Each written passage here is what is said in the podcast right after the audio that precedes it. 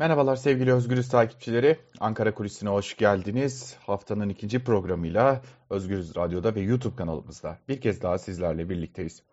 Döndük dolaştık Temmuz ayındaki gündemimize yeniden geldik. Daha doğrusu Haziran ayının son günlerindeki gündemimizi de belirtebiliriz.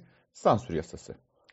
AKP ve Milliyetçi Hareket Partisi'nin dezenformasyonla mücadele adı altında getirdiği yaklaşık 40 maddelik kanun teklifi içerisinde tek bir olumlu madde bulunuyor. O olumlu maddede internet sitelerinde çalışan basın mensuplarının basın sigortası kapsamına alınacak olması yani artık o internet siteleri de basın sigortası yapabilecekler ve böylelikle internet sitelerinde çalışan gazeteciler e, basın kartı sahibi olabilecekler. Tabi iletişim başkanlığının e, o uyguladığı ambargodan geçebilirlerse. Geriye kalan bütün maddeler neredeyse Türkiye'de gazeteciliği olumsuz yönde etkileyecek maddeler. Evet, hele ki bir madde var ki yalan haber diye bir tanımlama getiriyor. Yani bugüne kadar kanunda olmayan bir madde getiriyor ve diyor ki bu tarz haberler yapar, yapıl, yapılırsa yapanlar bir yıldan üç yıla kadar hapis cezasıyla cezalandırılacaklar. Bir tanımlama getiriliyor. Yani gerçeği yansıtmayan yalan haber diye bir tanımlama getiriliyor. Ama bu yalan haberin içine ne girer, ne girmez, yalan haber nedir, ne değildir? Örneğin belgeleriyle e, gazetecilerin eline bir yolsuzluk haberi geldi diyelim. Ve gazeteciler tuttu, bu haberi yazdı. Hem de belgeleriyle yazdı. Ama o yolsuzluk iddiasının odağındaki ilgili isim çıktı. Hayır bu haber yalandır dedi. Peki hakimler e, yalan haber mi sayacaklar bunu? Nasıl olacak? E, ENAG'ın açıkladığı enflasyon verileri nasıl değerlendirilecek? Kulis haberleri nasıl değerlendirilecek? Yani iktidara ilişkin çok sayıdaki haber nasıl değerlendirilecek?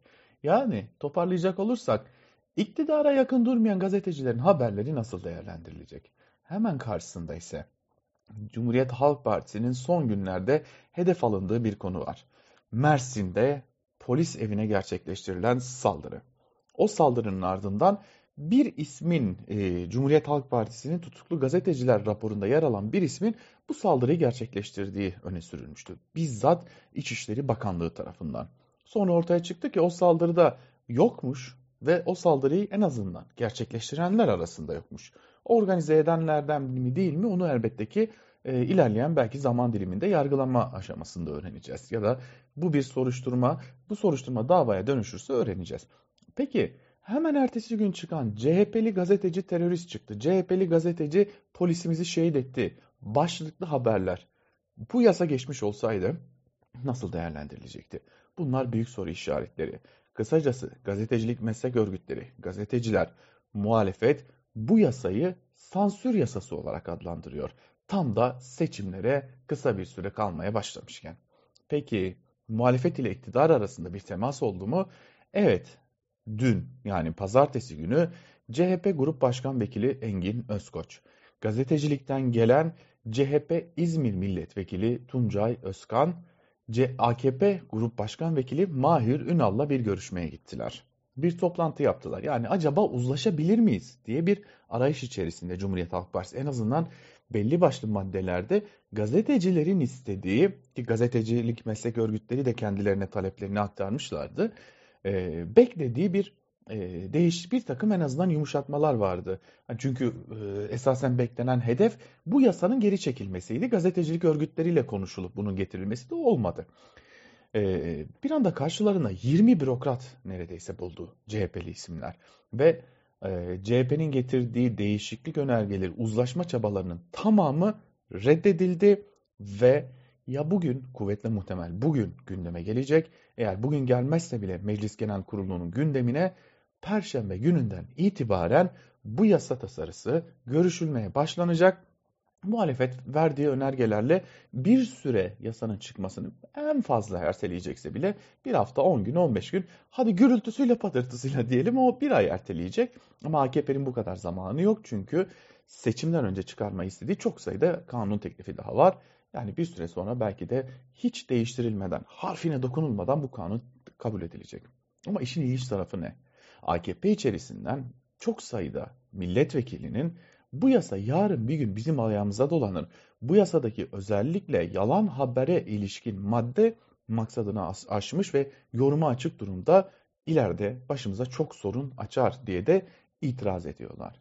Daha ilginci AKP Grup Başkan Vekili Mahir Ünal'ın da bir noktaya kadar bu yasanın geçmemesi gerektiğine en azından ilgili maddenin geçmemesi gerektiğine dair bir takım beklentileri vardı. Ama en nihayetinde Mahir Ünal da belki MHP e, lideri Devlet Bahçeli'den gelen açıklama sonrası Cumhurbaşkanı ve AKP Genel Başkanı Erdoğan'dan gelen talimatla olsa gerek ya da başka bir nedenle bu yasada pek de uzlaşı kapısı açık bırakmamış oldu. Hoş bu yasa sadece bunu değil. Girip haber okuduğunuz telefonunuzdan, bilgisayarınızdan, tabletinizden girip haber okuduğunuz internet siteleri var ya. İşte o internet siteleri ana sayfalarında tekzip yayınlamak zorunda kalacaklar. Ve hal böyle olunca da internet sitelerine girdiğinizde önce haberi değil tekzipleri göreceksiniz. Bu neye yol açacak biliyor musunuz?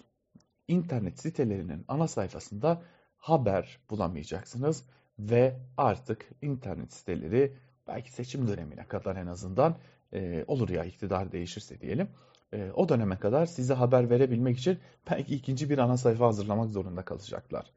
Ve daha birçok sorunla karşı karşıya kalınacak. E, sosyal medya ağlarının kimlik bilgilerinizi e, ilgili makamlara vermesi, e, bu konuda engellemelerin artması gibi çok çok büyük e, sorunlarla karşılaşılacak sosyal medyada.